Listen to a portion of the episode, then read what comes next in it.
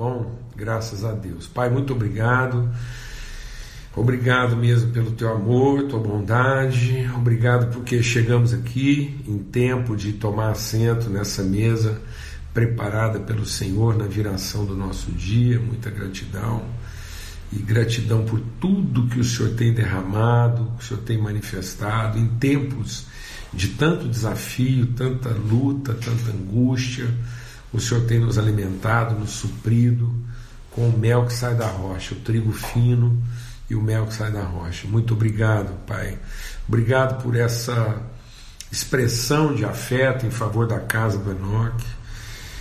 E, ó Deus, continuamos mesmo assim na tua presença, para falar da tua paz, do teu amor, da tua bondade, sobre todas as famílias que enfrentam luto, angústia, ó Deus, a separação, a dor, que haja mesmo consolo. A gente sabe das instabilidades, né, da inconstância, às vezes, das emoções, Pai.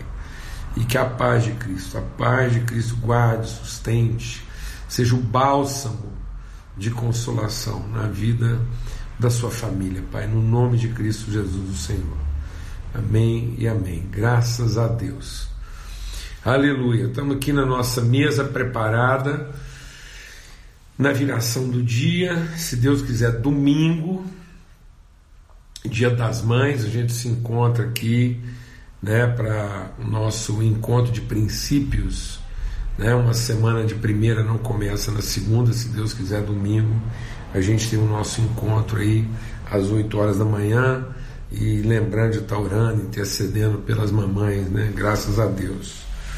E hoje a gente segue aqui meditando em Oséias, no capítulo 4, quando Deus diz que o povo né, todo essa, esse drama de, de confusão nos sentimentos, na direção, né, a humanidade vivendo esse, esse desencontro é, de, de rumo, de propósito, né, carregado de violência, mentira, morte, adultério, infidelidade. E Deus então diz que tudo isso acontece porque aqueles que ele levantou, aqueles que ele chamou, que ele, que ele é, designou para gerar conhecimento, não estão fazendo isso. Então, Deus está dizendo: olha, o povo está sofrendo. Então, às vezes a gente, sabe, amado, às vezes a gente pensa que a igreja que está sofrendo o povo.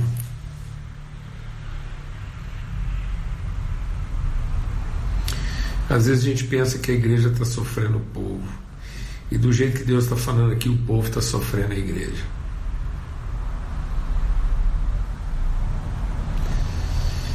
Jesus não sofreu, né? Assim, é, é, ele não, ele não, ele não sofreu, é, ele não se sentiu ofendido pelo povo, mas ele sofreu em favor do povo para que o povo não sofresse ele. Né? Se Jesus não sofre em favor do povo, o povo sofreria a indiferença de Jesus. Por isso que Jesus, o Salvador, é o Cristo, aquele que sofreu em favor do povo, para que o povo não sofresse por causa dele. Então Jesus não sofreu por causa do povo, Jesus sofreu em favor do povo, para que o povo não sofresse por causa dele. E quando nós, como igreja, pensamos que estamos sofrendo por causa do povo, o povo sofre por causa de nós. Então, a única forma do povo não sofrer por causa de nós é a gente deixar de sofrer por causa do povo e começar a sofrer em favor do povo. E sofrer o quê? Sofrer o nosso a nossa vocação de produzir conhecimento. E essa vocação de produzir conhecimento implica responsabilidade. Então não adianta a gente ficar sofrendo por causa do povo e com isso destilando nossa crítica, nossa censura, nosso juízo, nosso desagravo e querendo obrigar o povo a regras e, e, e dogmas que não fazem sentido nem para nós. É o que Paulo diz: pessoas que elas mesmas não entendem o que com tanta segurança afirmam. Então tem certas coisas que está sendo dita para o povo aí que nem quem fala o que está falando para o povo entende aquilo que ela exige que o povo entenda. Porque muitas vezes não, não faz isso, que é o que ele está falando aqui. Esses, esses sacerdotes, né, fariseus, e que eles, eles não eles sobrecarregavam o povo de normas que eles mesmos não cumpriam, não colocavam em prática. Então, uma das primeiras características desse de, de, de a condição para gerar conhecimento é a gente sair do lugar da censura, da crítica, da denúncia, para o lugar da responsabilidade. Uma responsabilidade que implica em convicção, de modo que eu só vou conseguir sair desse lugar da crítica, da censura, se eu deixar de ser movido pelas minhas impressões, se eu deixar de me relacionar pelas opiniões que eu tenho, sentimentos que eu nutro, e começar a me relacionar por convicção. Então, se eu for movido de profunda convicção daquilo que é a nossa vocação em favor do povo, e que em favor do povo nós podemos sofrer um sofrimento que não vai nos confundir, não vai nos perturbar, não vai nos alucinar, não vai nos fazer desanimar, porque eu tenho convicção do chamado e convicção do que, que nós temos para oferecer para o povo, então a gente assume a responsabilidade. E essa convicção ela só vai acontecer se nós tivermos o quê? Uma, uma comunhão. Então não é não é, é, é eu, eu, eu, eu, eu conviver, não é o convívio. Então muitas vezes a gente está convivendo com as pessoas, a gente sabe pelo convívio tudo que essas pessoas fazem, a forma como elas se comportam, então a gente acaba penetrando a intimidade delas sem ter intimidade com elas. Então a gente a gente é, está no lugar da intimidade, mas não tem lugar na intimidade. Então não adianta estar no lugar da intimidade, perceber tudo e penetrar tudo e, e, e acessar todas as informações se não há no meu coração uma disposição de relacionamento. Então, muitas vezes eu sei tudo que as pessoas podem e não fazem, sei tudo que elas não podem e fazem, mas eu não tenho comunhão, eu não tenho intimidade. Então, haverá responsabilidade na medida da nossa convicção e essa convicção ela se fortalece e se consolida na medida da relação da comunhão, da intimidade. Então nós temos uma relação, uma intimidade, uma forma de conhecimento que não é apenas invasiva, né? não, é o, não é o direito de opinar, não é o direito de saber, mas é o compromisso de comungar. Então nós vimos que esse conhecimento se dá em responsabilidade, porque é, essa responsabilidade emana de uma convicção e essa convicção é, resulta de uma comunhão, de uma relação e essa comunhão, essa relação, ela, ela é própria, né? ela é digna de um compromisso. Então ontem a gente falou sobre compromisso, né? a gente ter uma, uma palavra empenhada. Então não é uma, uma um, um conhecimento fruto é, né, de, um, de, um, de uma promessa, de um negócio, né, de uma troca, de um benefício, mas é um compromisso. Então nós não nos relacionamos com as pessoas na medida daquilo que a gente observa e se interessa, não, mas naquilo que por conhecer a gente se compromete. Então a gente conhece a Deus, conhece o propósito de Deus para o povo a gente sabe o lugar que o povo tem no coração de Deus e por isso a gente tem compromisso. Esse compromisso leva a uma intimidade relacional, uma comunhão de fato, e não apenas invasiva, não apenas fraternal, mas íntima, verdadeira. E essa comunhão, essa relação, essa intimidade fortalece uma convicção a respeito do papel que a gente tem na vida delas e na relação que elas tem conosco e do que a gente representa da parte de Deus como revelação dos seus propósitos na vida dessas pessoas. Isso faz então com que a gente assuma responsabilidade. Responsabilidade de quê? De dar a conhecer, de conhecer e fazer conhecido. Esse é o nosso papel como filhos e filhas de Deus, conhecendo e tornando conhecido. Essa é a nossa vocação. Agora, a gente parou ontem na questão do compromisso. Esse compromisso, ele também só acontece, e a gente quer tratar agora um outro aspecto do conhecimento, que geralmente fica confuso, né? Então, é, é que é a questão do respeito e não da admiração. Às vezes eu penso que eu conheço Deus, eu penso que conheço pessoas, e na verdade a gente não conhece, a gente admira. E a admiração é a forma como a gente idealiza a satisfação das nossas carências ou a contemplação dos nossos interesses. Então, tudo aquilo que a gente admira, tudo aquilo que a gente venera, é simplesmente a forma projetada de expectativa, de idealização de que a coisa admirada satisfaça a necessidade ou contemple o interesse. Então não há vínculo afetivo na admiração. A admiração ela não fideliza, ela não assume responsabilidade. A admiração não produz convicção, não traduz convicção. A admiração ela não ela não fortalece compromisso e nem pressupõe intimidade. Eu posso admirar sem ser íntimo, sem ter relacionamento. Eu posso admirar e não ter compromisso. E, e posso admirar e, e, e ter apenas impressões idealizadas. E posso admirar sem nenhuma responsabilidade. Aliás, agora vamos ver como é que a admiração trabalha. Geralmente a admiração trabalha dessa forma. Né? A admiração trabalha sem responsabilidade, sem convicção, sem intimidade, sem compromisso. Ou seja, a partir do momento que a coisa, o objeto admirado, não corresponde às minhas idealizações, às minhas expectativas, eu não tenho nenhuma responsabilidade com a coisa admirada, eu não tenho nenhum compromisso e não tenho que ter nenhuma intimidade ou relação. Então eu nego a coisa admirada.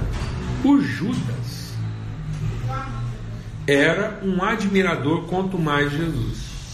E é exatamente porque ele começou a ser frustrado na sua admiração, ele começou a ser frustrado no Jesus idealizado, que ele traiu, ele negou. Então a negação ela traduz uma frustração da coisa idealizada, da expectativa contemplada, da admiração. Então, muitos casais, por exemplo, desfazem sua relação porque eles não têm compromisso de respeito.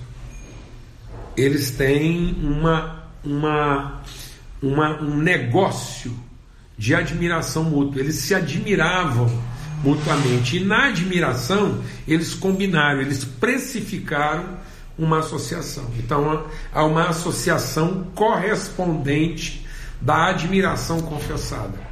Eu admirava você. Tanto é que muita gente diz: Ah, Paulo Júnior, esse homem com quem eu casei não é mais o mesmo. É, eu não conheço mais o homem com quem eu casei. Não, você, você o ignorava. Não é que você não conhece, você ignorava. E às vezes, essa pessoa com quem você está casado e que agora parece ser um estranho, que você diz que não conhece, você diz, ah, eu não conheço mais a mulher, essa não é a mulher com quem casei, eu desconheço. Não, você nunca quis conhecer. Você sustentou sua relação na parte que você admirava. E agora que ela não, não é mais o seu objeto de admiração, você também não respeita. Então, as relações não se desfazem porque acabou a admiração apenas. Né? As relações se desfazem porque nunca houve respeito. E as relações não se sustentam na admiração, porque a admiração é, ela é, ela é instável, ela é inconstante, né? ela, não é, ela não é absoluta. A admiração ela é relativa da percepção favorável. Eu só admiro aquilo que eu percebo favoravelmente. Eu não admiro aquilo que eu percebo desfavoravelmente. Já o respeito, eu respeito a relação, respeito a pessoa e não não apenas aquilo que é favorável ou desfavorável nela. Amém, amados? Então muitas pessoas admiram Deus, mas não respeitam. É comum a gente admirar a divindade e não respeitar a paternidade. Então, o pai tinha dois filhos. Os dois admiravam a prosperidade do pai e estavam de olho nela. O novo foi lá logo e, e, e, e exigiu, né? ele cobrou a, a, a, conta da sua admiração e falou: ah, me dá a parte aqui que me interessa. E foi lá e gastou tudo absolutamente. Quando ele se viu falido, né? ele não está desapontado, pelo contrário ele tem uma lembrança de respeito. Fala: Meu pai é um homem respeitado até entre os seus empregados.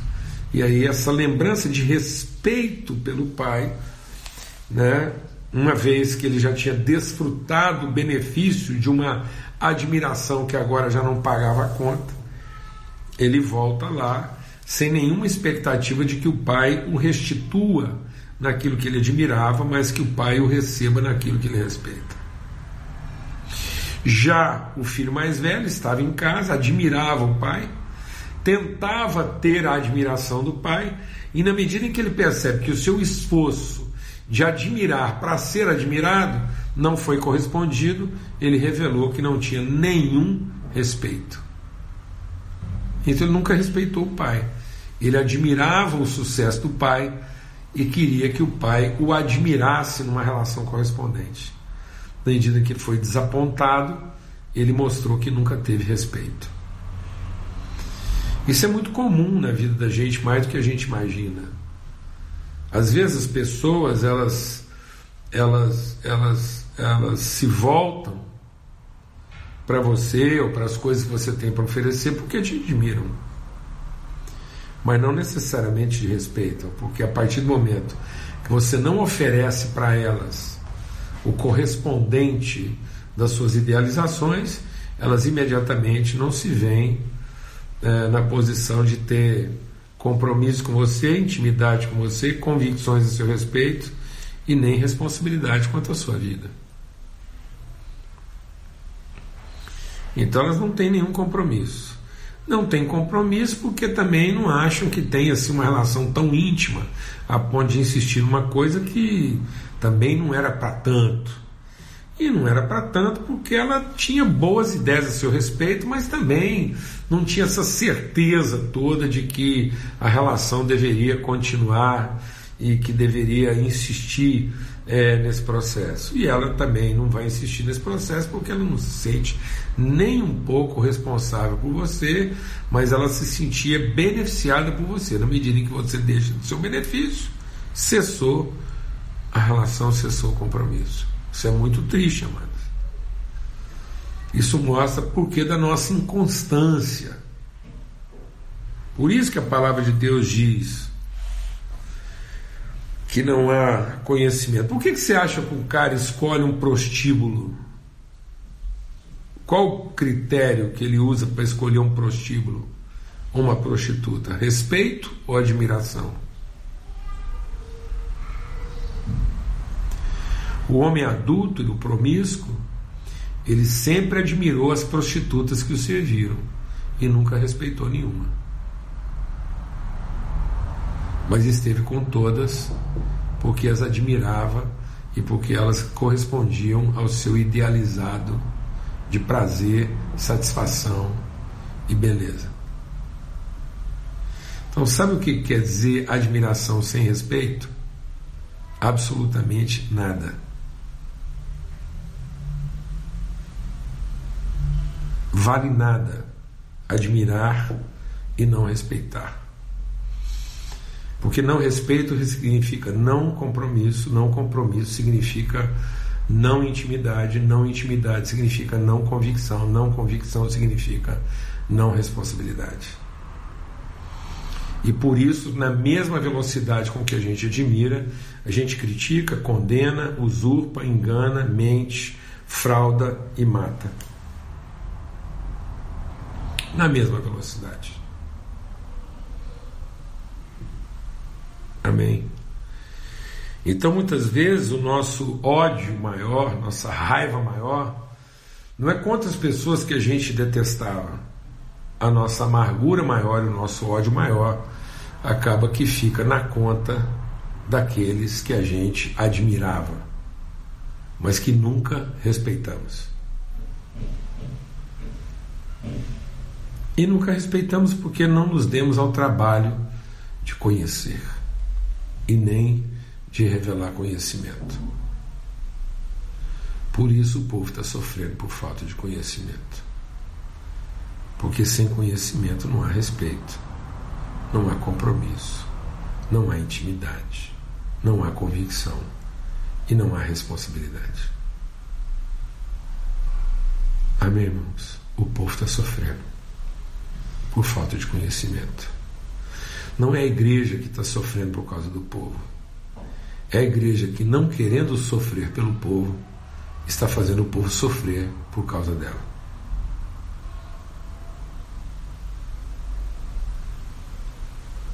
Estão entendendo isso não? E quando alguém perguntou e ele diz que vai destruir a sua mãe, não está falando que vai destruir a mãe no sentido da pessoa, mas vai destruir aquilo que ela representa como prostituta, como mulher adúltera. Porque ela deixará de ser a mãe adúltera, mas para ser a mãe fruta, fruto de quê? De respeito. O que, que Deus pediu que Oséias fizesse com aquela prostituta?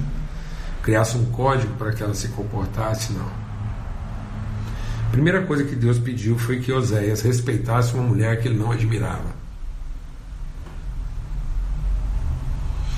E em respeitando uma mulher que ele não admirava, ele passasse a ter compromisso com ela. E em tendo compromisso com ela, ele empenhasse, dentro desse compromisso, uma disposição para a relação, para a intimidade, tivesse filhos com ela. E baseado não nas suas expectativas, nas suas opiniões, nem nas suas impressões, mas exclusivamente nas convicções fruto da revelação de Deus na vida dele. E uma vez que ele teria esse, esse fundamento de convicção, ele teria toda a disposição de assumir a responsabilidade até que ela se transformasse. Amém. Portanto, só havia uma coisa que podia impedir que essa mulher fosse transformada, ela mesma. Porque no que dependesse de Oséias, ele representava de forma absoluta e empenhada o amor de Deus em favor dela.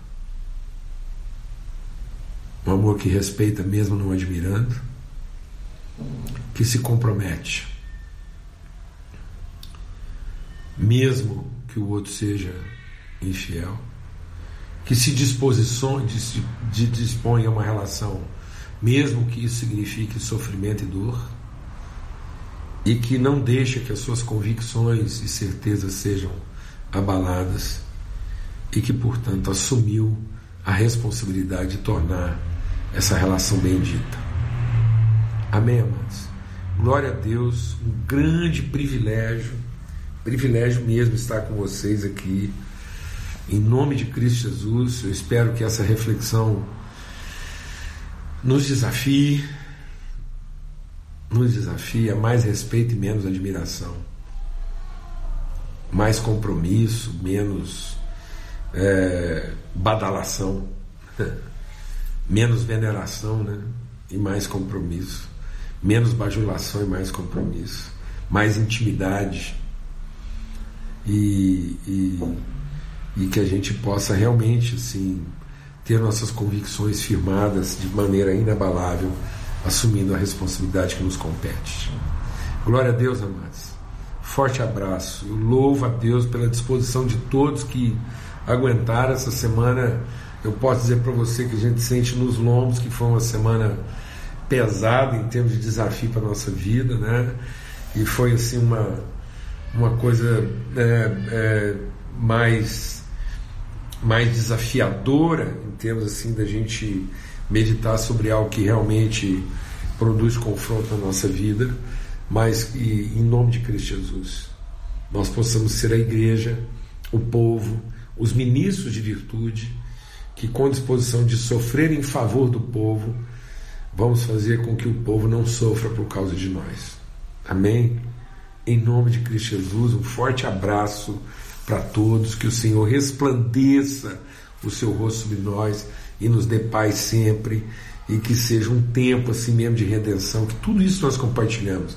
Não te deixe sombrio, mas te torne iluminado, luminoso, resplandecente, animado, encorajado, porque essa é a nossa vocação à luz de Oséias, que depois de tanta angústia e sofrimento, viu a bênção de Deus se cumprir e a sorte daqueles filhos ser transformada. Amém? Em nome de Cristo Jesus, o Senhor. Forte abraço, fiquem na paz, até domingo, se Deus quiser.